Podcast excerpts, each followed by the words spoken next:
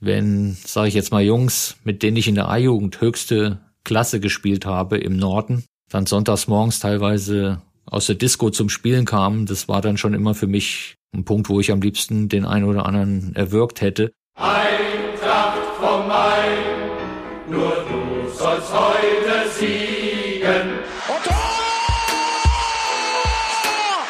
Eintracht vom Main, der Podcast für alle Eintracht-Fans, die mehr wissen wollen über unseren Verein, seine Geschichte und sein Umfeld. Mit Marc Hindelang, Pressesprecher.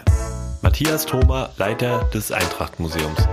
Mein Name ist Jan-Martin Straßheim. Ich bin der Leiter der Medienabteilung der Eintracht. Wir sprechen mit Gästen aus Sport, Geschichte, Kultur und Wirtschaft über sie selbst und ihre Verbindung zu Eintracht Frankfurt und dem Rhein-Main-Gebiet. Und natürlich interessiert uns auch die Meinung von euch, den Fans. Wir freuen uns, Canton als Audiopartner für den Podcast gewonnen zu haben. Canton ist der größte deutsche Lautsprecherhersteller für hochwertige Hi-Fi, Multiroom und Heimkinosysteme mit eigener Produktion im Taunus. Das ist ein Märchen, ein unglaubliches Märchen. Bruder, schlag den Ball lang. Herzlich willkommen zum Podcast Eintracht vom Main. Ich freue mich heute einen Weltmeister zu Gast zu haben. Hallo Uwe Bein. Hallo. Mein Name ist Matthias Thoma, ich leite das Eintracht Frankfurt Museum. Abonniert unseren Podcast Eintracht vom Main, dann verpasst ihr nichts. Ja, Uwe, herzlichen Glückwunsch nachträglich zum 60. Geburtstag. In Corona-Zeiten hast du wahrscheinlich kein rauschendes Fest gefeiert, das darf man ja gar nicht. Ja, vielen Dank. Nein, große Feier hat nicht stattgefunden. Im engsten Familienkreis ein paar Freunde, die gratuliert haben, vorbeigeschaut haben. Aber große Feier hat leider nicht stattfinden können aufgrund von Corona und ich denke, das war die richtige Entscheidung. Und wenn es irgendwann im nächsten Jahr passt, wird man das mit Sicherheit nachholen.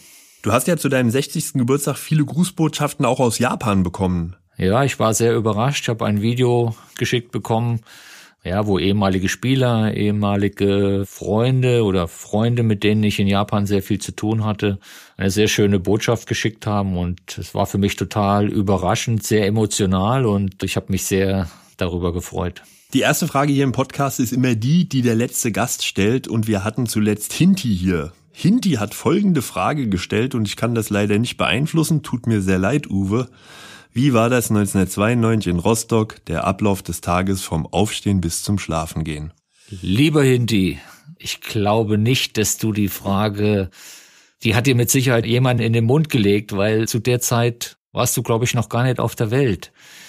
Ich hätte jetzt eher eine Frage von dir vermutet, äh, wie war es bei der Weltmeisterschaft, Uwe? Aber egal, ich werde sie trotzdem beantworten. Die ganze Rostock-Geschichte war vom, ja, vom Montag bis zum Samstag bis zu dem Spiel äh, einfach bescheiden, weil wir sind viel zu früh nach Rostock gereist, sind uns da mehr oder weniger auf den Zeiger gegangen, untereinander. Ja, und so lief halt alles irgendwo in die falsche Richtung und wenn man dann das Spiel noch verfolgt hat und was wir für Chancen vergeben haben, dass wir dann noch einen Schiedsrichter hatten, der jenseits von Gut und Böse war, also der absolut gegen uns war, war das alles sehr frustrierend und wir sind dann leider mit leeren Händen aus Rostock nach Frankfurt geflogen und haben dann am Abend das ein oder andere Bierchen getrunken, um den Schmerz zu lindern. Wie auch immer er darauf kam, Hinti hat ja den Ablauf des Tages vom Aufstehen bis zum Schlafengehen gefordert. Jetzt nochmal die Frage, man hat es im Film Die Rückkehr des Pokals gesehen mit Spielvorbereitung, mit Analyse, mit Videos, die gezeigt werden, mit Motivationsvideos. Gab es vor Rostock was ähnliches? Die Trainerbesprechung? Ich werde auf jeden Fall mit Hinti, wenn wir uns das nächste Mal sehen, darüber mal ausführlich sprechen. Aber äh, nein, es gab überhaupt nichts Besonderes. Wie, wie gesagt, wir waren drei Tage vorher, glaube ich, schon in Rostock und ich glaube, das hat allen nicht gut getan. Ansonsten war der Ablauf wie immer. Morgens Frühstück, Spaziergang, Mannschaftssitzung, kleines Mittagessen, Stündchen schlafen, ruhen und dann ins Stadion gefahren. Also es hat sich an dem Ablauf, am Spieltag hat sich überhaupt nichts verändert oder geändert zu den Spielen zuvor. Und was man immer liest, war, dass die abendliche Feier im Sheraton Hotel ja von relativ wenigen Leuten besucht wurde, auch ohne Corona. Es waren nicht viele Leute da, aber es war ein Riesensaal. Äh, ihr habt da aber dann trotzdem ein Fass aufgemacht. Nein, im Gegenteil. Erstmal konnte man es nachvollziehen, dass keiner Lust hatte, dann ins Hotel zu kommen und zu feiern. Zu feiern gab es ja schließlich auch nichts. Gerade wir als Spieler, das hat sich sehr schnell aufgelöst. Wie gesagt, ein paar Bier reingeschüttet, auf Deutsch gesagt, um den Frust wegzuspülen und dann ins Bett gegangen. Dann ins Bett gegangen, okay. Uli Stein hat geschrieben, dass er noch irgendwo in der Disco dann gelandet ist am Ende, aber du bist gleich ins Bett gegangen. Na, es war auch besser. Schwierige Themen, damit haben wir angefangen, da machen wir gleich mit schwierigen Themen weiter. Erste Station als Profi, Kickers Offenbach. Kickers Offenbach. Okay, dann du hast angefangen beim OFC Saison 79 80. Wie war es beim OFC? Ja, zuerst muss man mal sagen, äh, ich habe Hessenauswahl gespielt in der A-Jugend, habe die Jungs aus Offenbach, aus Frankfurt kennengelernt, die alle total nett waren. Äh, Fred Schaub, leider verstorben, habe ich ja aus meiner Bezirksauswahlzeit schon gekannt. Ja, dann hat sich für mich einfach die Frage gestellt, du wechselst den Verein, versuchst du in Offenbach oder versuchst du es bei der Eintracht? Und zu dem Zeitpunkt war es natürlich bei Offenbach in der A-Jugend leichter, in den Profi-Bereich reinzurutschen, als jetzt bei der Eintracht. Und das war der ausschlaggebende Punkt. Die Vorgeschichte ist natürlich auch, dass wir den Hermann Nuber angerufen haben und gefragt haben, ob wir zu zweit zum Probetraining kommen dürfen. Also wir haben uns praktisch selber eingeladen. Ja, und er hat nach der ersten Trainingseinheit gesagt, ihr könnt nächstes Jahr hier spielen. Und so, das war mein Einstieg und ich denke, das war für mich die richtige Entscheidung, weil der Sprung einfach nicht so groß war. Weil Offenbach war ja auch eine Mannschaft, die zweite Liga, erste Liga gespielt hat, war ja nie so sicher, in welcher Liga sie spielen.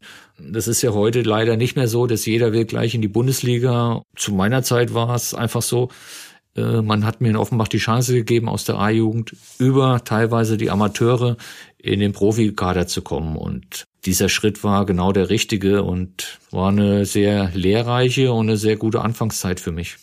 Und dann hast du mit den Kickers sogar ein Jahr Bundesliga gespielt, Saison 83, 84. Du hast die beiden letzten Liga-Derbys mitgemacht. Ihr habt in Offenbach 2-1 gewonnen. Du hast, glaube ich, sogar ein Tor geschossen. Und dann in Frankfurt Rückspiel 3-0 verloren, als es so geschneit hat.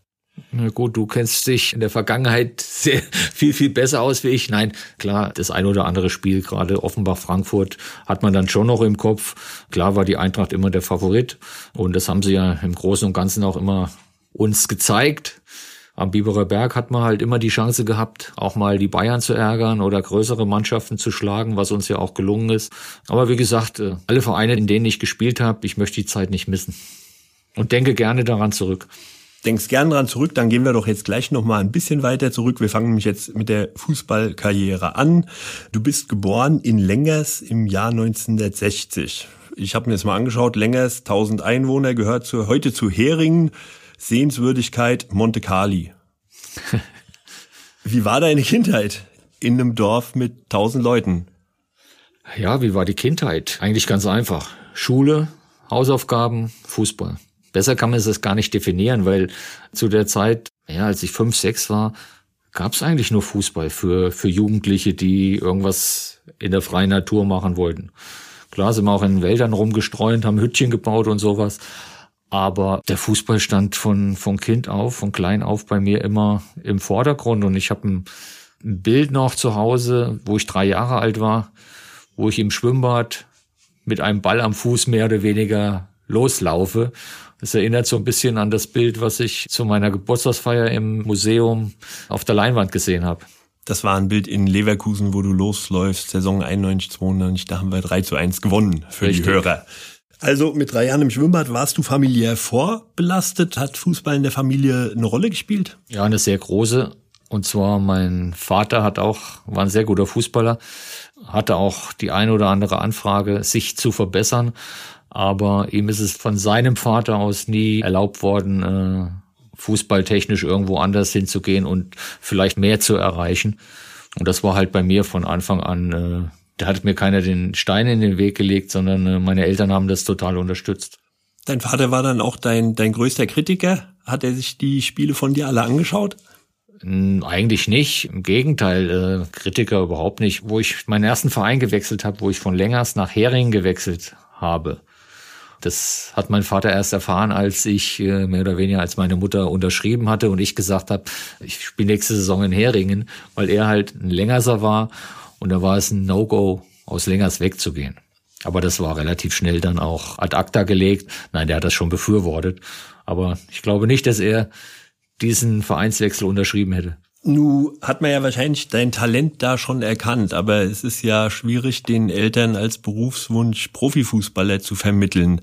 Gab es innerhalb der Familie die Sache, naja, Uwe, du musst dich auch auf was anderes konzentrieren oder vorbereiten? Gab es eine Berufswahl, gab es eine Berufsberatung oder hast du immer gleich gesagt, ich will Fußballprofi werden? Ich habe mit 13 oder 14 das erste Mal mehr oder weniger deutlich gemacht, was ich vorhabe dass ich das Ziel habe, Profi zu werden.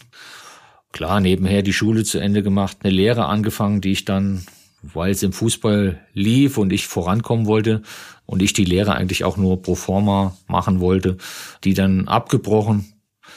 Im Nachhinein ist es gut gegangen, aber es hätte natürlich auch andersrum laufen können und dann äh, wäre das natürlich nicht so prickelnd gewesen.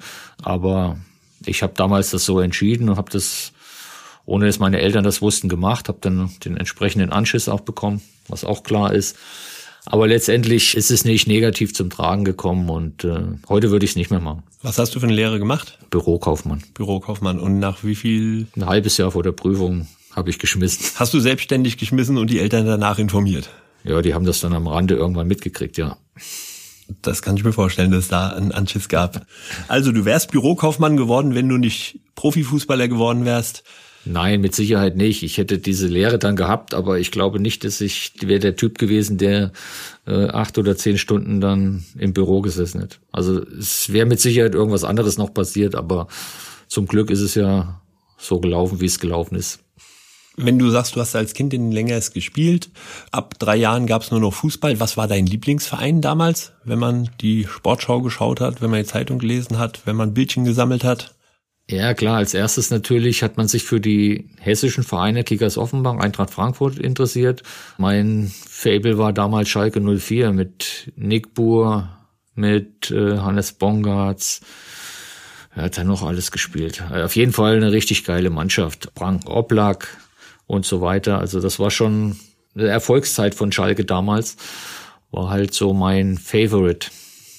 Du bist von Offenbach gewechselt zum FC Köln. Und in Köln hast du dann sogar das Europapokalfinale erreicht. Ihr habt mit dem FC Köln Europapokalfinale gegen Real Madrid gespielt. Und das war auch ein bisschen eine kuriose Sache. Ihr habt den Europapokal nicht gewonnen. Das hättest du jetzt nicht sagen müssen.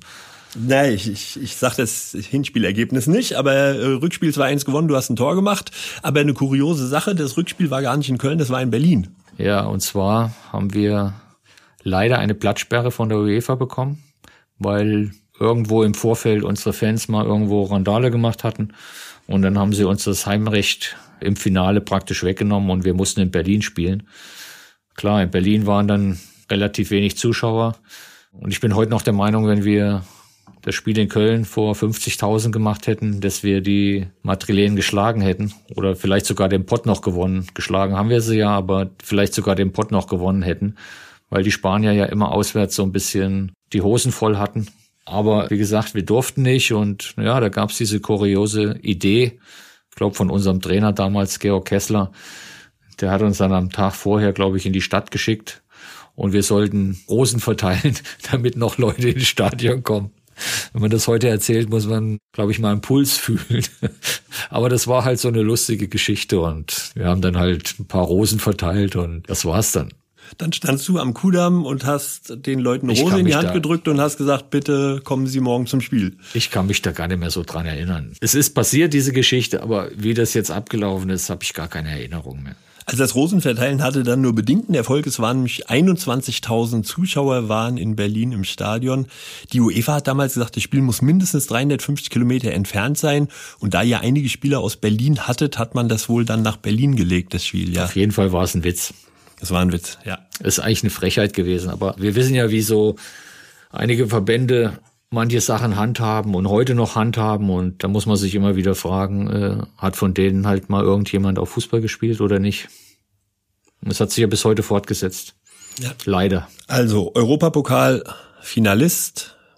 Wir machen einen ersten Break. Es gibt im Podcast Eintracht vor Main eine Rubrik und die heißt Eagles 11. Ich habe jetzt hier elf Fragen, die stelle ich dir jetzt und du musst darauf antworten. Dein erstes Fußballtrikot, das du besessen hast, war? Ich glaube von Schalke. Bester Spieler der Welt auf deiner Position? Messi. Und dein Lieblingsreiseziel? Spanien. Spanien. Was ist dein Lieblingsessen? Alles, was mit Nudeln zu tun hat und eine schöne Tomatensauce dazu. Lieblingsort in Frankfurt? Stadion. Stadion. Du bist auch ganz regelmäßig bei den Spielen. Ja, Heimspiele verpasse ich in der Regel überhaupt nicht und bin auch sehr oft bei Auswärtsspielen. In welche Musikgruppe würdest du passen, Uwe? Gar keine. Ich kann nicht singen. Du kannst nicht singen und welche Musik interessiert dich? Welche Musik hörst du? Über Springsteen, Brian Adams, hin zu Schlagern, eigentlich alles querbeet. Da haben wir hier ja auch nur ein Stadion, das sehr viel Musikerlebnisse bietet. Im Stadion Sommer sind hier ja viele große Bands. Warst du auch schon im Stadion hier zu Konzerten? Nein, noch nicht. Aber ich war zu meiner Offenbarer Frankfurter Zeit fast bei jedem Konzert in der Festhalle. Ja, da habe ich einiges an Künstlern und Künstlerinnen gesehen, was sehr imponierend war. Fast bei jedem Konzert in der Festhalle? Nicht bei jedem, aber, aber sehr, sehr oft. Ich kann mich noch an eins erinnern. Da haben wir in Berlin gespielt, sind dann nach Frankfurt zurückgeflogen und dann bin ich, haben wir natürlich auch verloren gehabt, das Spiel. Und dann bin ich mit dem Stefan Studer in die Festhalle zu Tina Turner. Und das war dann Ablenkung pur. Und Bruce Springsteen war ja hier auch im Stadion, aber den hast du hier nicht gesehen. Nein, da war ich nicht da, da war ich irgendwo im Ausland. Wir haben eine Schwarzaufnahme von dem Konzert, die einer damals mitgeschnitten hat in den 80er Jahren. Kann ich dir mal geben. Das wäre nicht schlecht. Uwe, deine Erinnerung an dein erstes Profispiel. Meinst du jetzt Bundesliga oder zweite Liga? Auch Zweitliga, erste Profispiel. Also, Wir müssen nochmal zurückgehen. Erste Profispiel, zweite Liga. Wenn ich mich richtig dran erinnere, war es bei Würzburg, Kickers Würzburg. Bin ich irgendwann eingewechselt worden und ich glaube sogar, dass ich da noch mit dem Rudi Völler zusammengespielt habe in diesem Spiel. Erste Bundesliga-Tor war? Das war mein zweites Bundesligaspiel mit Offenbach gegen Borussia Mönchengladbach. Und da haben wir 4-3 gewonnen. Ich habe drei Tore geschossen. Uwe, wer war dein Idol in deiner Kindheit? Hannes Bongartz von Schalke 04. Also früher hat er bei Wattenscheid gespielt und dann zu Schalke gegangen. Hast du neben dem Fußball einen anderen Lieblingssport? Soll ich die jetzt alle aufzählen? Ja, alle aufzählen. Gut, es fängt an mit Handball über Eishockey, Basketball, gerade NBA, NHL, Golf sowieso. Ja, das sind so die Hauptgeschichten.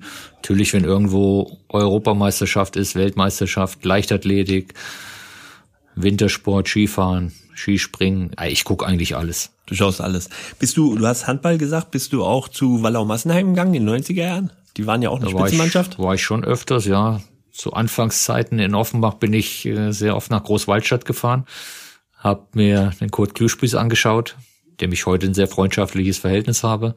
Es waren schon immer Riesenerlebnisse. Und äh, jetzt so nach der Karriere war ich sehr oft in Melsungen, habe mir MT angeguckt bei Heimspielen. Und als du bei der Eintracht warst, gab es ja nur auch Eintracht Eishockey. Als Bundesligist warst du auch in der Eissporthalle zur Eintracht Eishockey? Also ich persönlich war sehr oft da, hatte auch einen sehr guten Kontakt zum Jirgi Lala, zum Miro Mokrosch, zum Uli Egen, Mucha. Wir haben uns oft nach den Spielen dann oben im VIP-Raum getroffen und sind anschließend nochmal was essen gegangen oder ein Bier trinken gegangen. Also es war eine sehr, sehr schöne Zeit. Und wenn wir samstags Heimspiel hatten, waren wir ja freitags abends im Trainingslager. Und dann haben wir immer nach dem Essen, habe ich immer zwei oder drei Mann, die Lust hatten, gepackt und wir hatten die Erlaubnis, immer in die Eishalle zu fahren und haben dann eigentlich abends immer Eishockey geguckt. Hast du das auch mal probiert? Es gibt ja heute, dass die Eintracht auch mal Abteilungen zusammenbringt, dass ein Profifußballer von uns mit den Eishockeyspielern mitspielt. Hast du es auch mal probiert? Ich habe auch mal auf dem Eis gestanden, aber äh, ich kann Schlittschuh laufen, keine Frage, aber ich kann nicht bremsen. Und dementsprechend ist mir das alles ein bisschen schwer gefallen. Und wenn man dann noch den Schläger in der Hand hat, ist es noch schwieriger. Man meint natürlich, das ist einfach, aber mit dem Schläger in der Hand ist mal was ganz, ganz anderes, als wenn man normal Eis übers Eis kleidet. Das hatten wir ja eigentlich schon, aber ich frage trotzdem nochmal Berufswunsch als Kind. Ja, wie gesagt, von Anfang an, ich wollte Fußballprofi werden. Also sagen wir mal so, ab 13. Und das habe ich dann auch dementsprechend auch durchgezogen. Und wenn, sage ich jetzt mal, Jungs, mit denen ich in der A-Jugend höchste Klasse gespielt habe im Norden, also in Nordhessen, dann sonntags morgens teilweise aus der Disco zum Spielen kamen, das war dann schon immer für mich ein Punkt, wo ich am liebsten den einen oder anderen erwürgt hätte. Aber es war halt zu der Zeit so und gut, ich habe dann das Beste draus gemacht, habe das als Sprungbrett benutzt, bin ja dann auch in die Hessenauswahl eingeladen worden und dann bin meinen eigenen Weg gegangen. Also du wolltest nie Feuerwehrmann werden oder Polizist und was man als Kind ja auch ganz cool findet. Nee, ich mein, bei mir war immer der Ball. Das ist gut. Letzte Frage von The Eagles 11. Mit wem hast du dich damals im Team am besten verstanden? Du hast, haben wir ja viele, viele Jahre, in denen du Fußball gespielt hast, sag, sagen wir mal in der, in der Anfang 90er Jahre Mannschaft. Fußballerisch Eintracht. oder privat? privat. Ich hatte eigentlich mit, mit keinem Spieler irgendwo, sage ich jetzt mal so, privat ein Verhältnis, dass man sich äh, regelmäßig getroffen hat. Natürlich hat man zu dem einen oder anderen ein bisschen engeren Kontakt wie der Stefan Studer oder Andi, Andi Möller. Wir sind dann abends auch mal essen gegangen mit Frauen und so. Aber so, dass man sich jede Woche drei, vier Mal getroffen hat, äh, das war nie der Fall. Dann kommen wir jetzt mal zu deiner Zeit bei der Eintracht. Du bist erstmal noch von Köln zum HSV gegangen und kamst dann Ende der 80er Jahre zur Eintracht. Und zwar im Jahr 1989. Der Kontakt zur Eintracht kam, weil die Eintracht hessische Spieler zurückholen wollte und du hast dann einen Vertrag hier unterschrieben und es wurde dann relativ nervös für dich nochmal, weil die Eintracht im Abstiegskampf war. Wie war das denn die Rückkehr nach Hessen, die Rückkehr nach Frankfurt? Ja, das ist jetzt auch wieder eine relativ lange Geschichte, würde ich sagen. Wir haben Zeit. Ja, ist auch gut so. gut, der Bernd Hölzenbein hatte diese Idee oder hat es nach außen hin so verkauft, wir müssen Jungs aus der Region, aus gerade aus Hessen, wieder zurück nach Hessen holen. Und dass er da gerade auf mich und auf den Ralf Falkenmeier gekommen ist, spricht natürlich auch für die Qualifikation von Bernd, was man ihm ja nicht immer so attestiert hat, wobei ich da anderer Meinung bin. Also ich habe immer sehr gerne und sehr offen mit ihm zusammengearbeitet. Ja, dann kam irgendwann der Anruf von ihm, ob ich mir vorstellen könnte, zur Eintracht zu wechseln. Und wie gesagt, die Eintracht stand im Abschiedskampf. Ich hatte gerade Verhandlungen in Hamburg, was meine Zukunft anging. Ja, und dann habe ich in Hamburg natürlich das erste Gespräch geführt, ist auch klar. Hat aber von Anfang an nicht das Gefühl, dass Erich Ribbeck mit offenen Karten spielt, weil ich habe ihm gesagt, wenn ich das verdiene, was der Thomas von Hesen verdient, als Beispiel habe ich ihm das genannt, äh, unterschreibe ich jetzt und heute sofort am ersten Tag, wo wir uns getroffen haben. Oder hat er so rumgedruckst? Ja, so und so und so ist das. Dann habe ich ihn angeguckt, habe gesagt, Herr Ribbeck, wollen Sie mich jetzt veräppeln oder auf was läuft das hinaus? Also ich war dann relativ entspannt bin da mehr oder weniger auch gleich äh, in der Verhandlung aufgestanden, habe gesagt, naja gut, da sind wir ja noch sehr, sehr weit auseinander und können sich ja nochmal überlegen, wir können uns gerne in drei Tagen nochmal unterhalten. Vielleicht haben sie da eine andere Meinung. Ich konnte ja mit ihm auch offen reden, weil wir kannten uns ja auch von der Olympianationalmannschaft. Naja, und so bin ich dann nach Frankfurt geflogen, habe mich mit dem Bernd Hölzenbein und mit dem Jörg Berger getroffen. Ja, und dann kam das Thema, ob ich Interesse hätte. Sag ich, ja, klar. Gut, und dann war im Hintergrund natürlich, Eintracht hat um Abschied gespielt, aber ich habe dann trotzdem, warum, weshalb, ich weiß es nicht, ein gutes Gefühl gehabt, dass die Jungs das schaffen damals, dass sie in der Klasse bleiben und muss dazu sagen, dass die Hamburger Zeit auch relativ schwer war am Anfang, sagen wir mal das erste Jahr. Und äh, ja, dann haben wir uns mehr oder weniger an dem ersten Tag, bei dem ersten Treffen mit dem Jörg Berger und mit dem Bernd, äh, habe ich mehr oder weniger zugesagt, ich komme zur Eintracht. Wenn der finanzielle Rahmen stimmt. Ich nach Hamburg zurück, habe mich nochmal mit dem Erich Ribbeck getroffen. Dann hat er wieder rumgezickt, rumgespielt oder mehr oder weniger seine Position ausgenutzt und das war einfach alles irgendwo so. Ich habe mich da nicht gut gefühlt, zumal er auch nicht ehrlich war. Und dann bin ich nach Frankfurt nochmal geflogen, habe mich mit dem Bernd getroffen und wir haben praktisch über das Finanzielle gesprochen. Und dann habe ich zugesagt, habe ich per Handschlag zugesagt und ja, das war's dann. Ende vom Lied war, als ich dann das fünfte oder sechste Mal mit Herrn Ribbeck gesprochen habe, war er bei dieser Summe, die ich haben wollte. Und dann habe ich zu ihm nur gesagt, warum haben Sie mir das nicht beim ersten Mal? Hätten Sie doch gleich Ja sagen können, dann wäre ich nächstes Jahr noch hier. So habe ich jetzt woanders unterschrieben. Da ist er natürlich aus allen Wolken gefallen. Das hat mich aber dann auch nicht mehr interessiert, weil für mich war das Thema dann erledigt. Und dann kamen halt noch die beiden Relegationsspiele bei der Eintracht, die sehr, sehr emotional für mich waren, ist auch klar. Auf der Tribüne in Saarbrücken mitgezittert. Ja, letztendlich ist es gut ausgegangen. Ansonsten wäre meine Karriere sicherlich in eine ganz andere Richtung gelaufen. Ich hätte zweite Liga spielen müssen. Wäre dafür sicherlich gut entlohnt worden, aber das war eigentlich zweitrangig bei diesem Vertrag. Aber ich hätte die WM nicht gespielt. Das hat man ja immer vor Augen dann gehabt und da war schon eine mutige Entscheidung von mir, sage ich jetzt mal, in der Phase bei der Eintracht zuzusagen und auch zu unterschreiben, obwohl man nicht wusste, ob es erste oder zweite Liga wird, zumal ich ja auch im Kader beim DFB drinne war letztendlich, es war die richtige Entscheidung. War eine gute Entscheidung, ein wenig Vertrauen in die Spieler der Eintracht. Und du bist aber nach Saarbrücken bist du gefahren ins Stadion. Ich war in Saarbrücken im Stadion. Es war auch eine kuriose Geschichte. Ich weiß gar nicht, mit, mit wem ich gefahren bin. Ich glaube, mit Bernd.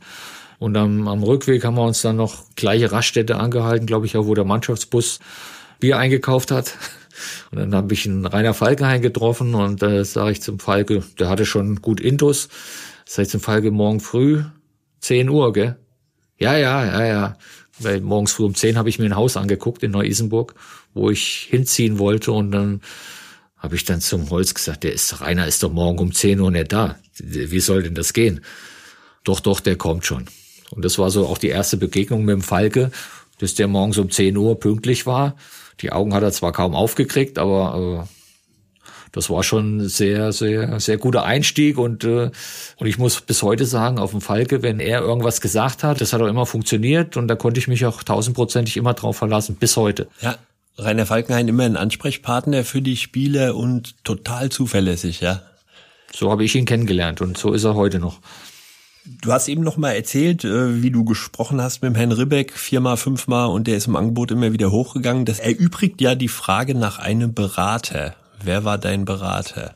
Ich hatte eigentlich keinen Berater. Ich habe einen sehr guten Kontakt zum Willi Konrad damals gehabt, der sich ja in der Fußballszene weltweit sehr gut auskannte.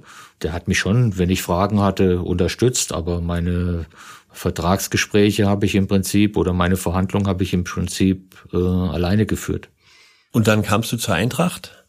Nach dieser Zitterpartie Saarbrücken ist die Eintracht sensationell in die neue Saison gestartet und es war nichts mehr mit Abstiegskampf. Es ging um die Meisterschaft. Also wir waren von Anfang an oben dabei und diese mit Hessen zurück an die Spitze, das hat funktioniert. Wir haben viele Tore gemacht, wir haben offensiv gespielt und unter Jörg Berger hat sich die Eintracht riesig entwickelt. Hat der Jörg Berger großen Einfluss auf dich gehabt als Trainer? So will ich das nicht sagen. Ich habe mich von, von Anfang an mit ihm gut verstanden. Ich sage immer, die Trainer, die mit mir Probleme hatten, in Anführungszeichen, es war eigentlich zwei vielleicht in meiner Karriere, aber die haben selber mit sich mehr Probleme gehabt, wenn ich das so mal zurückverfolge.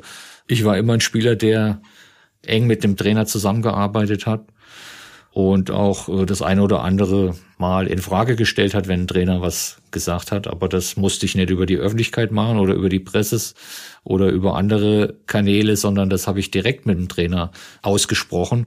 Und da ist auch schon mal vorgekommen, dass der Trainer einen Spieler aufstellen wollte, wo ich gesagt habe, Trainer, ich finde es besser, wir spielen vielleicht, dass der auf der Position spielt und, und nicht der.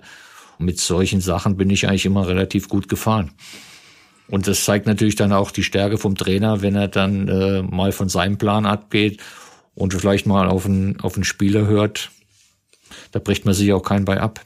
Der Trainer nach Jörg Berger war ja dann Steppi. Steppi, der kam, der euch, wie man liest, relativ viel Freiheiten gelassen hat. Wie waren deine Erfahrungen mit Steppi als Trainer? da könnte ich jetzt ein eine Stunde erzählen, was da so alles war. Ja, gut, was soll man zum Steppi sagen? Steppi ist mittlerweile eine, wie soll man sagen, eine Person, ja, die man mit allem Möglichen in Verbindung bringt. Und er hat damals diesen Posten übernommen. Das war auch eine Geschichte, wo der Bernd Hölzenbein gesagt hat, ich mache den Steppi hier zum Trainer. Wo auch jeder gesagt hat, nee, das funktioniert nicht, das geht überhaupt nicht. Und gut, Steppi hat natürlich mit uns älteren Spielern auch zusammengearbeitet hat nicht alles auf eigene Karte gemacht, sondern hat einen Uli, Charlie oder mich äh, schon gefragt oder auch mal ins zusammengefragt, was wollen wir machen, wie wollen wir es machen und so weiter. Also er hat schon mit uns sehr eng zusammengearbeitet, auch wenn wir ihn manchmal nicht verstanden haben. Das muss man ja auch mal dazu sagen. Aber das war ein Selbstläufer. Er hat eine relativ lange Leine uns gelassen.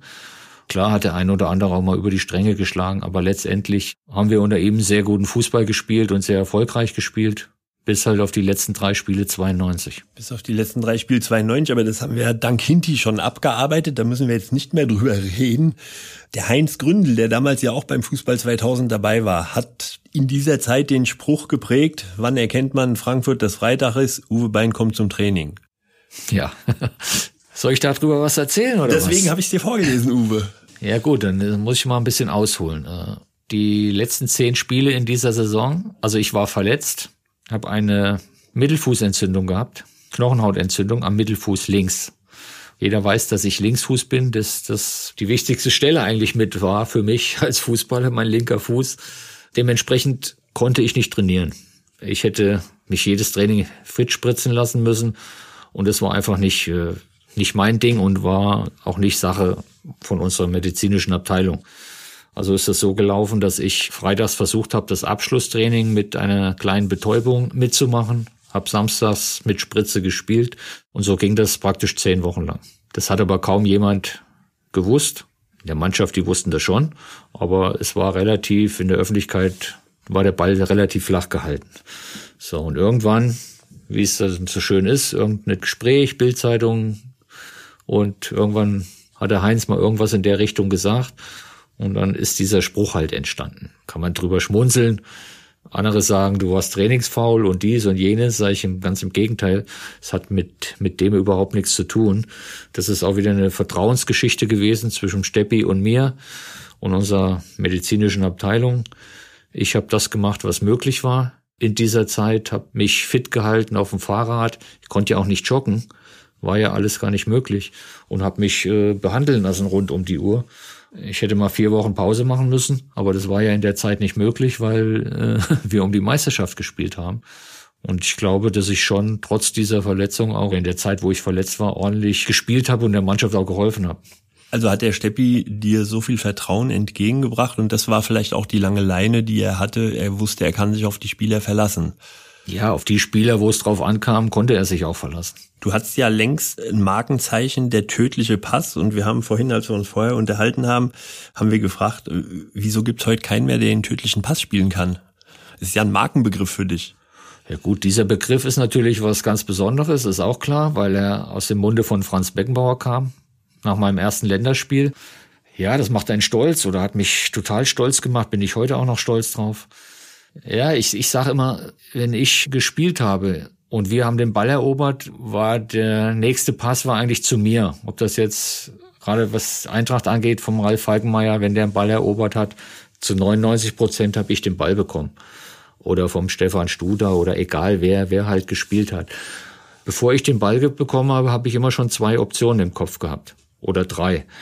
Das heißt, wenn ich mich gedreht habe und der Ball und das Spiel nach vorne, habe ich geschaut, wer ist vorne im Zentrum anspielbar zum Doppelpass oder wer geht über außen. Und da war ich immer ein Tick, denke ich mal, weiter wie der Abwehrspieler, der gedacht hat, naja gut, wenn der den Ball jetzt kriegt, dann muss er erstmal überlegen, was er macht. Nein, das war nicht der Fall. Ich wusste, was ich mit dem Ball mache, wenn ich ihn bekomme. Und deswegen waren sehr oft da natürlich sicherlich auch die Lücken da, um den Ball da reinzuspielen. Und wieso kriegt das heute keiner mehr so hin wie du? Ja, es gibt schon Spieler, die den noch spielen und die ihn auch können und er wird ja auch noch gespielt und ab und zu gibt's auch noch mal den einen oder anderen Reporter wie Jörg Dahlmann, der dann in voller Euphorie sagt, das war ein Pass, wie Uwe Bein früher gespielt hat. Äh, das ist natürlich auch was Schönes, gell? ist auch klar, freut man sich natürlich auch. Ja, der Begriff kommt heute halt nicht mehr so vor. Du hast damit dem Offensivspiel der Eintracht eine ganz besondere Qualität gegeben.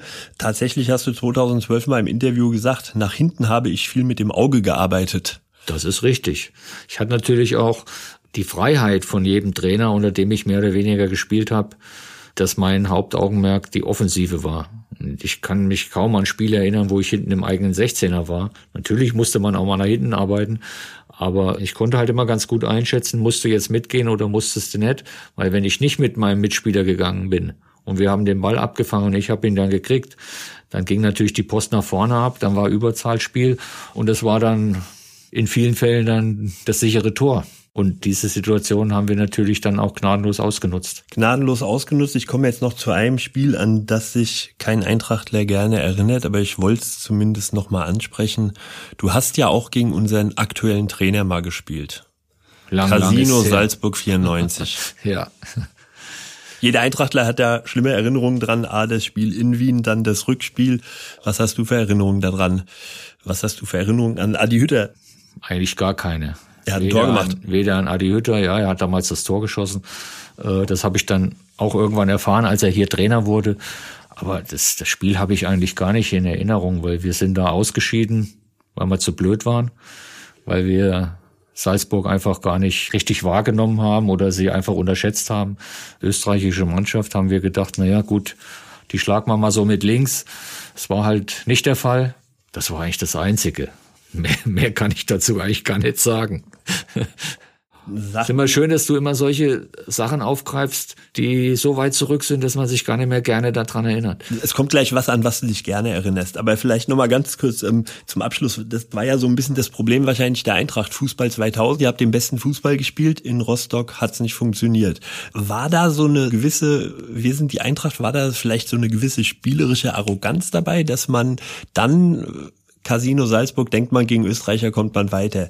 DFB-Pokal standen wir im Halbfinale gegen Leverkusen verloren. Also dass dieser, dieser letzte Punkt Anfang der 90er Jahre bei der Eintracht nie geklappt hat. Ja, Weil natürlich hättet ihr Titel verdient mit der Mannschaft. Ja, natürlich. Äh, ich denke auch das Spiel in Salzburg, wir haben die nicht ernst genommen. Das ist der einzige Grund. Und als wir es dann gemerkt haben, war es zu spät. Das Halbfinale gegen Leverkusen, okay, Leverkusen hatte zu der Zeit auch eine überragende Mannschaft mit, glaube mit Kirsten, Tom, Sammer. Die haben schon eine richtig gute Truppe gehabt. Da war es halt auch bisschen tagesformabhängig. Die eine oder andere Chance, die wir hatten, richtig durchzustarten, haben wir leider öfters liegen lassen oder verpasst. So, jetzt kommen wir zu schönen Sachen. Jetzt kommen wir zur Weltmeisterschaft 1990. Uwe Bein, Weltmeister 1990. In diesem Jahr jährt sich das zum 30. Mal. Hast du schon den 30. Jahrestag gefeiert? Nein, ist leider äh, aufgrund von Corona abgesagt worden. Wir haben jetzt Oktober ein Treffen geplant, ist eigentlich auch schon mehr oder weniger gebucht in der Toskana, wo wir uns alle treffen. Ich habe jetzt noch nicht nachgefragt, aber ich werde die Tage auf jeden Fall mal nachfragen, ob es überhaupt stattfindet oder stattfinden darf, kann. Ich glaube, im Moment ist keiner von uns äh, groß erpicht darauf, irgendwo ins Ausland zu fahren oder zu fliegen, um das zu feiern. Man muss sehen, wie es vor Ort dann aussieht, wie die Jungs, die das organisiert haben, wie die das entscheiden.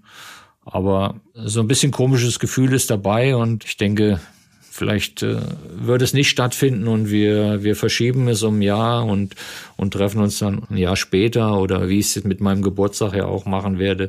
Im Moment sollte man wirklich schon noch ein bisschen solche Sachen in den Hintergrund stellen und die Corona-Regeln, die es ja auch gibt und die auch meiner Meinung nach sinnvoll sind, in gewisser Weise einhalten. Sehr vernünftig, das ist gut. Du hast aber in kleinem Kreis hast du gefeiert am 9. Juli, oder? Ja, ein sehr guter Freund von mir mit seiner Familie, die auch total Eintracht verrückt sind, hat ein Essen organisiert beim Italiener, wo wir dann waren, aber auch nur im ganz kleinen Kreise, Familie. Da haben wir den ganzen Abend so ein bisschen über die WM philosophiert. Es gab eine schöne Torte, es gab leckeres Essen. Es war eine Überraschungsparty sozusagen, äh, nicht Party in dem Sinne, aber wir haben halt unsere beiden Familien im Prinzip zusammengesessen und haben über die WM 90 das eine oder andere Video uns angeschaut und einen sehr schönen Abend verbracht. Und das muss ich unseren Hörern sagen. Wir hatten ja die Ehre, dein WM-Trikot im Museum ausstellen zu dürfen.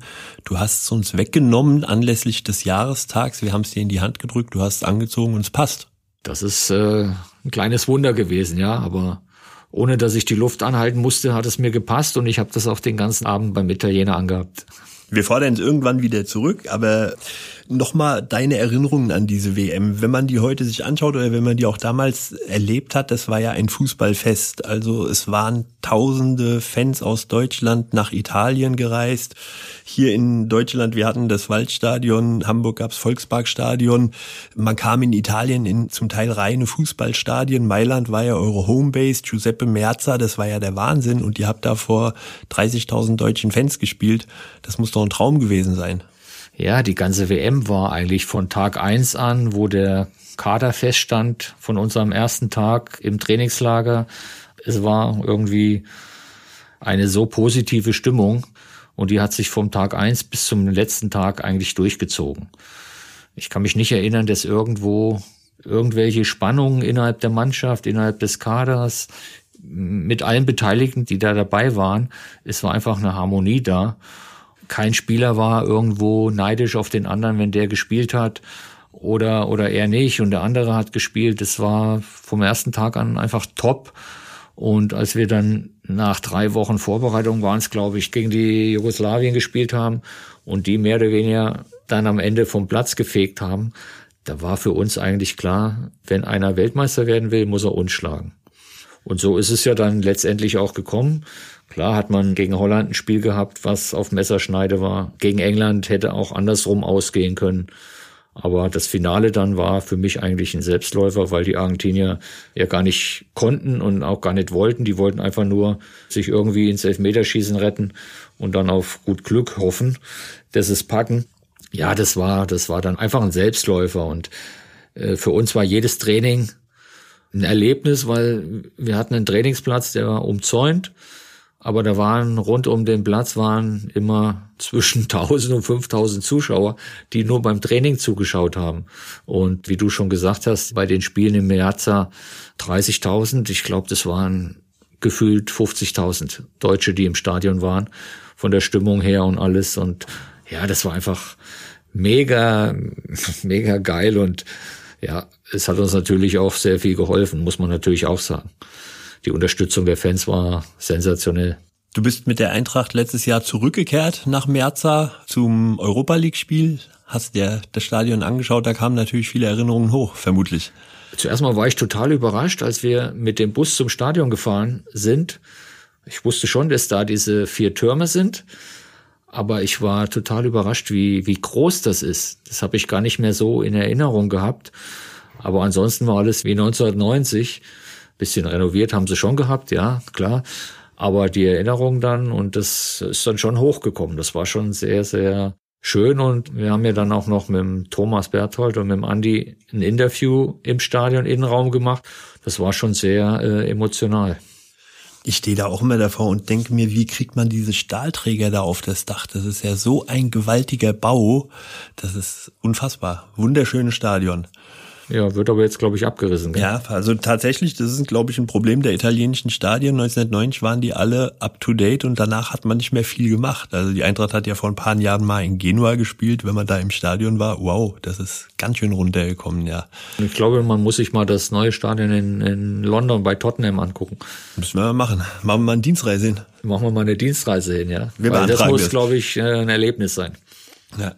Also mit der Eintracht hast du Giuseppe Merza wiedergesehen und mit der Eintracht hast du den Römer nicht mehr wiedergesehen, denn 2018, als wir den DFB-Pokal gewonnen haben, kamst du nicht rechtzeitig auf den Römer. Aber du warst 1990 auf dem Römer und dieser Empfang 1990 war ja auch ganz, ganz gewaltig. Die ganze Stadt war voll und wenn man heute Bilder davon sieht, 2018 war es relativ gut organisiert, fand ich, aber 1990, dass ihr da mit diesen Cabriolets überhaupt durch die Stadt gekommen seid, ist ja unfassbar.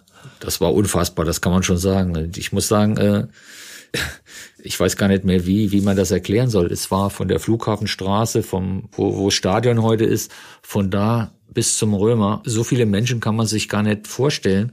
Eine Million waren das mit Sicherheit, die auf der Straße waren, die uns empfangen haben. Da haben wir ja im kühnsten nicht mit gerechnet. In Rom, als wir zurückgeflogen sind, hat irgendwann der Wolfgang Niersbach gesagt, ihr könnt euch auf Frankfurt freuen, da ist was los. Haben wir gedacht, na ja, gut, da wird am Römer werden ein paar Leute sein, vielleicht 10.000, die uns feiern und so weiter. Aber das war überdimensional und überhaupt nicht vorstellbar. Und dementsprechend waren wir natürlich auch überrascht, aber die Fahrt in die Stadt war schon was ganz Besonderes. Zumal ich als Eintracht-Spieler ja sowieso da einen Bonus hatte, war schon eins der Highlights, ja. Das glaube ich. Dann habe ich mir noch erlaubt, vorm Lothar Matthäus ins Goldene Buch der Stadt mich einzutragen. Weil Franz hat eins sich eingetragen und dann keiner nach ihm hingesetzt. Dann habe ich dann die Situation halt genutzt und habe mich hingesetzt und habe als Zweiter nach naja, Franz wenn man, unterschrieben. Wenn man das Alphabet B, natürlich, Bein muss ganz vorne sein. Genau. Man, man hat das im letzten Jahr nochmal gesehen, rund um den 120. Geburtstag der Eintracht durftest du ja nochmal ins Goldene Buch reinschauen. Und ja, da hat man es gut mal, gesehen. Wir waren nochmal auf dem Römer, auf dem Balkon, mit Eintracht TV, haben ein paar Aufnahmen gemacht und ein kleines Interview. Und bei der Gelegenheit habe ich da nachgefragt, ob ich da nochmal nachschauen darf. Habe ich mir noch, hab noch ein paar schöne Bilder gemacht, habe das WM-Trikot noch daneben gelegt. Also wenn du für dein Archiv noch was brauchst, kann ich dich gerne wieder mit reinnehmen. Sehr gut, sehr gut. Ja, da, da werde ich mich nach der Sendung nochmal an dich wenden. Von der WM 1990 würde ich gern nochmal zu deinem Ausflug nach Japan kommen. Du hast bei der Eintracht aufgehört und bist nach Japan gegangen. Wie kommt man auf die Idee, nach Japan zu gehen, um Fußball zu spielen? Wie kam der Kontakt? Ja, der Kontakt kam damals über Franz Beckenbauer, der ja für Mitsubishi Werbeträger war. Franz hatte mich irgendwann mal angerufen, kannst du dir vorstellen, nach Japan zu gehen?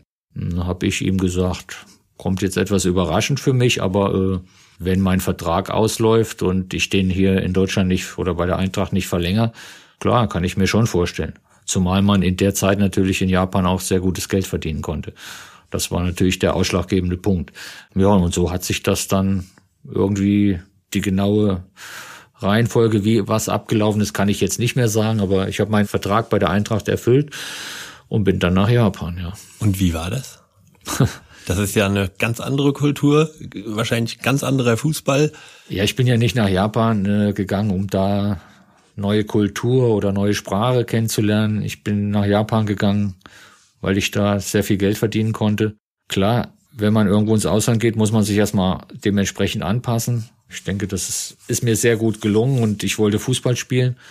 Und das konnte man in Japan sehr, ja, wie soll ich sagen, ohne Druck man legt sich ja selber Druck auf, wenn man irgendwo als Weltmeister nach Japan kommt, will man natürlich dann auch ordentlich spielen und, und sich da ordentlich präsentieren. Und das habe ich vom ersten Tag an gemacht.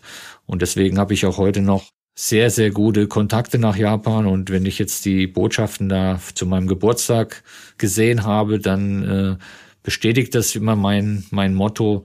Überall, wo ich war, kann ich gerne wieder zurückkommen. Und das ist ja bei vielen nicht der Fall. Es gibt ja sehr viele, die irgendwo verbrannte Erde hinterlassen haben. Und ich glaube, sagen zu können, ich kann zu allen Vereinen, wo ich Fußball gespielt habe, immer wieder zurückkommen und bin ein gern gesehener Gast. Und speziell Japan war halt vom ersten Tag natürlich auch was ganz Besonderes. Klar war es eine Umstellung, muss man auch dazu sagen. Aber wenn man sich damit befasst, wenn man weiß, die ersten drei, vier Monate sind halt nicht einfach, andere Lebensart, andere Lebensqualität, anderes Essen und, und, und. Da kommt ja vieles zusammen. Aber letztendlich äh, ist das Entscheidende, was man auf dem Fußballplatz macht. Dafür sind wir ja Profis.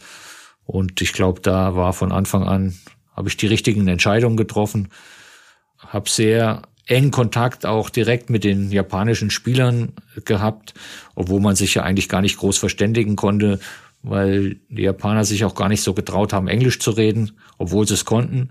Ja, und so hat sich das dann so langsam entwickelt. Ja, es ist, es ist heute noch schön, wenn ich heute nach Japan komme.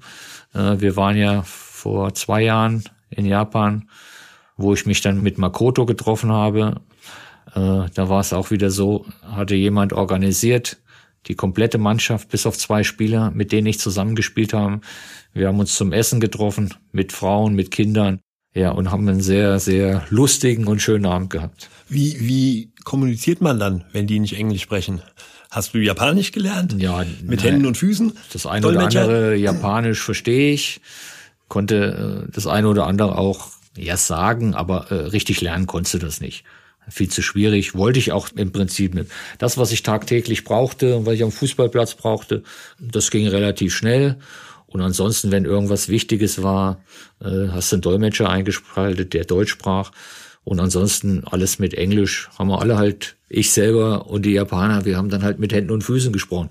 Ob das jetzt grammatisch richtig war oder nicht, das hat keinen interessiert. Aber jeder wusste, was er von dem anderen wollte. Und dementsprechend hatten wir natürlich auch mal das eine oder andere sicherlich, was der eine oder andere falsch verstanden hat. Aber letztendlich haben wir immer Spaß gehabt und es war immer lustig. Und du hast noch enge Kontakte und fährst auch immer mal wieder dahin. Ja, habe auch den einen oder anderen schon hier bei mir als Gast gehabt. Ich glaube, vor drei Jahren war unser Masseur von damals da, den Makoto auch sehr gut noch kennt aus seiner Japan-Zeit bei Urawa. Ja, und dann freut man sich natürlich, wenn die Jungs kommen und dann, dann holt man die auch mal hier in Frankfurt ab, nimmt sie mit nach Hause und fährt sie dann abends wieder nach Frankfurt. Also gibt man sich natürlich dann auch ein bisschen Mühe, um den Jungs ein bisschen was zu zeigen. Das Wichtigste war dann für die, klar, sie haben sich gefreut, dass sie eingeladen waren zu Hause bei mir, aber das Wichtigste war doch Eintracht Frankfurt. Ja, okay, das passt ja dann zu deinem Lieblingsort in Frankfurt, Stadion Genau. zeigen. Sehr gut. Du kamst wieder zurück und das wollte ich nochmal ansprechen. Die Eintracht war mittlerweile nicht mehr Fußball 2000. Du bist nach Japan gegangen und bei uns ging's bergab. Äh, Wir waren mittlerweile Zweitligist und dann ist mal wieder die Schlagzeile aufgetaucht, Uwe Bein zurück zur Eintracht. Und am Ende landete Uwe Bein beim VfB Gießen. Dass ich in Gießen gelandet bin, das war dann etwas später, weil ich so in, in einer guten Laune heraus zu einem Besuch, der bei mir in Japan war, gesagt hat, naja gut, wenn ich von Japan zurückkomme, dann spiele ich halt nochmal ein Jahr bei euch. Das hat er Wort wörtlich genommen und er war dann eine Woche in Deutschland und dann äh, hat er mich schon kontaktiert. Er leitet alles in die Wege, läuft alles.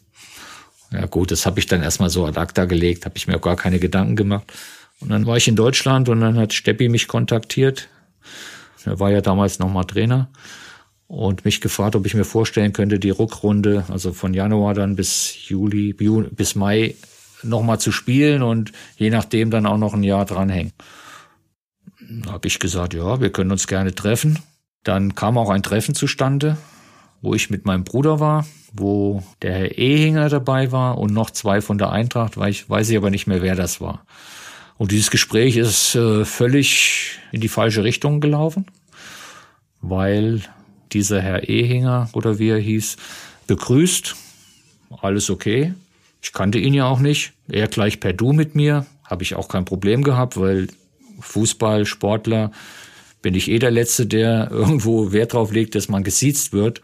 Aber dann hat er gleich den, äh, bevor das Gespräch eigentlich angefangen hat, zu mir gesagt, ich sollte mir doch erstmal überlegen, äh, was ich der Eintracht zu verdanken habe.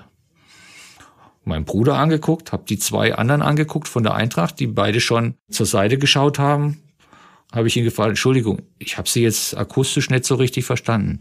Und dann hat er diesen Satz wiederholt. Und damit war für mich das Thema erledigt. Wir haben weder über irgendwas, über finanzielle Sachen noch über sonst was gesprochen. Äh, Im Gegenteil, er hat dann noch auf meine Frage, was passiert denn, wenn heute Abend das Spiel nicht gewonnen wird, geantwortet, ja, dann ist der Trainer weg. Dann habe ich nur das Gespräch praktisch beendet, indem ich gesagt habe, na gut, dann ist für mich das Gespräch hiermit auch beendet. Das war dann das sozusagen das äh, die Verhandlung nochmal oder in Anführungszeichen kann man ja nicht Verhandlung nennen mit der Eintracht. Und das Kuriose bei der ganzen Geschichte, der Rolf Heller war damals, glaube ich, Präsident. Und ich gehe abends ins Stadion, gehe den alten Block 8 hoch auf die Haupttribüne. Und dann kommt er mir entgegen, gibt mir die Hand, sagt, hallo Herr Bein. Der war ein bisschen in Eile. Ist ja schön, dass das alles so gut geklappt hat heute Morgen. Und ist weitergegangen. Ich stand da auf dieser Treppe. Ich habe erstmal geguckt, ist hier versteckte Kamera oder, oder will mich jetzt irgendjemand verarschen? Und dann habe ich mir das Spiel angeguckt und ja, das war's dann. Und dann war auch sehr, sehr lange eigentlich gar kein Kontakt zur Eintracht vorhanden, weil war halt damals so. Klar habe ich das alles verfolgt, aber ich war lange, lange Zeit nicht im Stadion, weil ich gar keinen Ansprechpartner hatte. Und dann kommen wir jetzt aber zum Abschluss, weil mittlerweile bist du wieder im Stadion, ganz oft im Stadion. Du bist Markenbotschafter bei der Eintracht. Der Kontakt kam also wieder. Man hat den Eindruck, du bist ein richtiger Eintracht-Fan. Also ich will jetzt gar nicht, doch, ich will anfangen mit dem Fahnenmast, der bei dir im Garten steht. Also ich weiß, dass in Hersfeld ein Fahnenmast steht und ich habe vorhin mal mit dir gesprochen. Es gibt einen Eintracht-Fan, Eintracht-Peter in Oberola, der hat einen Fahnenmast und da hast du gesagt, Der ist aber wesentlich kleiner wie meiner. Genau. Also du, du hast quasi den, den Sprung vom, vom Spieler zum Fan perfekt gepackt und bist ein riesen Eintracht-Fan. Ja, ich habe ja die letzten drei Jahre sehr intensiv miterlebt als Markenbotschafter. War dann natürlich auch sehr, sehr, sehr oft bei Auslandsreisen mit dabei, bei den Euroleague-Spielen, DFB-Pokalrunden und so weiter.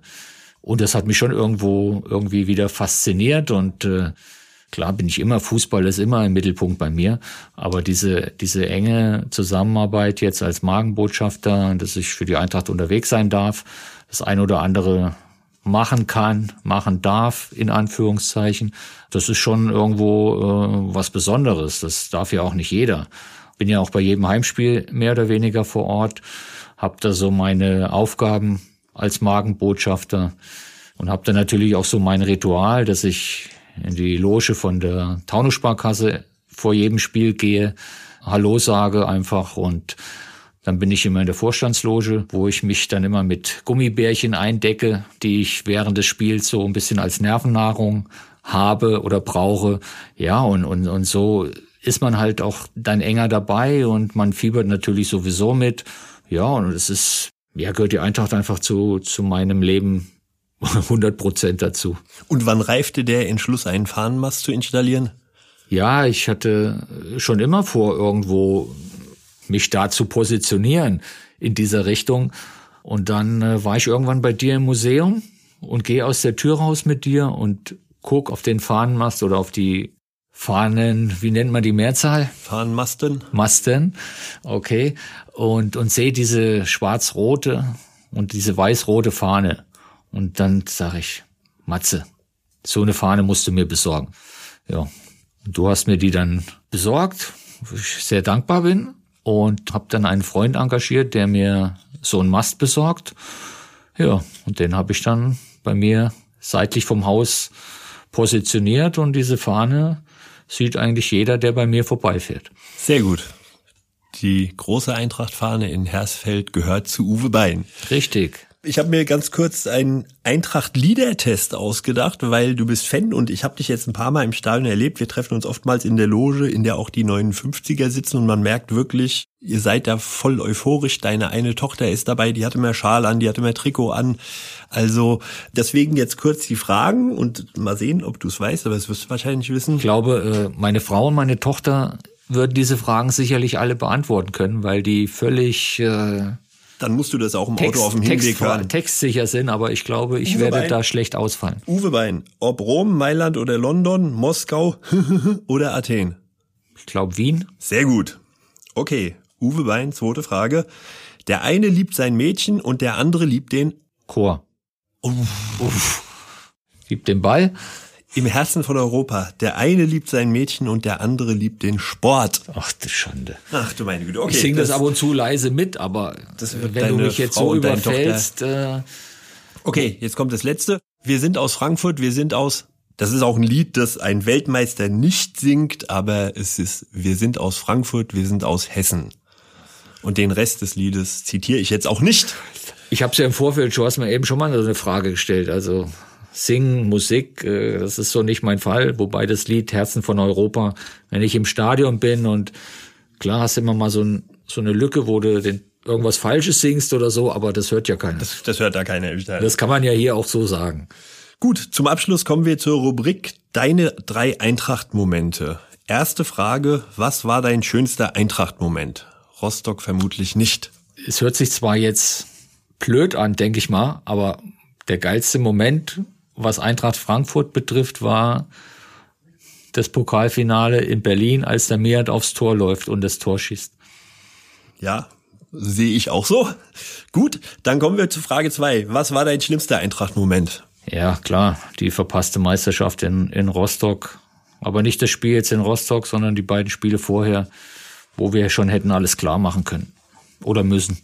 Okay, und die dritte Frage, da warst du jetzt ja noch Schalke-Fan, deine schönste Kindheitserinnerung an die Eintracht. Das ist auch relativ einfach zu beantworten, weil ich war mal, ich glaube, mit meinem Vater oder mit einem guten Bekannten in Frankfurt im Stadion. Und vor dem Museum waren ja immer noch die Parkplätze, wo die Spieler geparkt haben. Und da haben wir nach dem Spiel auf Spieler gewartet. Ich wollte ein Foto, wollte ein Autogramm haben. Und dann kam wer? Bernd Hölzenbein. Und so schließt sich dann der Kreis. Meine Karriere oder mein Anfang war mit Bernd Hölzenbein bei der Eintracht und mit ihm habe ich ja sehr, sehr viel Zeit bei der Eintracht, erfolgreiche Zeit verbracht und ja, und ich freue mich heute immer noch, wenn ich ihn Bernd immer wieder sehe. Hast du dir damals von ihm ein Autogramm geholt? Ich habe ein Foto noch von ihm zu Hause und habe ein Autogramm von ihm bekommen. Ja. Da hat er dir quasi eine Unterschrift gegeben und später hast du dann auf den Verträgen ihm die Unterschrift gegeben. Genau. Ach, das ist doch ein schöner Abschluss. Passt, ja. Lieber Uwe, ich danke dir ganz, ganz herzlich. Es war ein tolles Gespräch. Gerne wieder.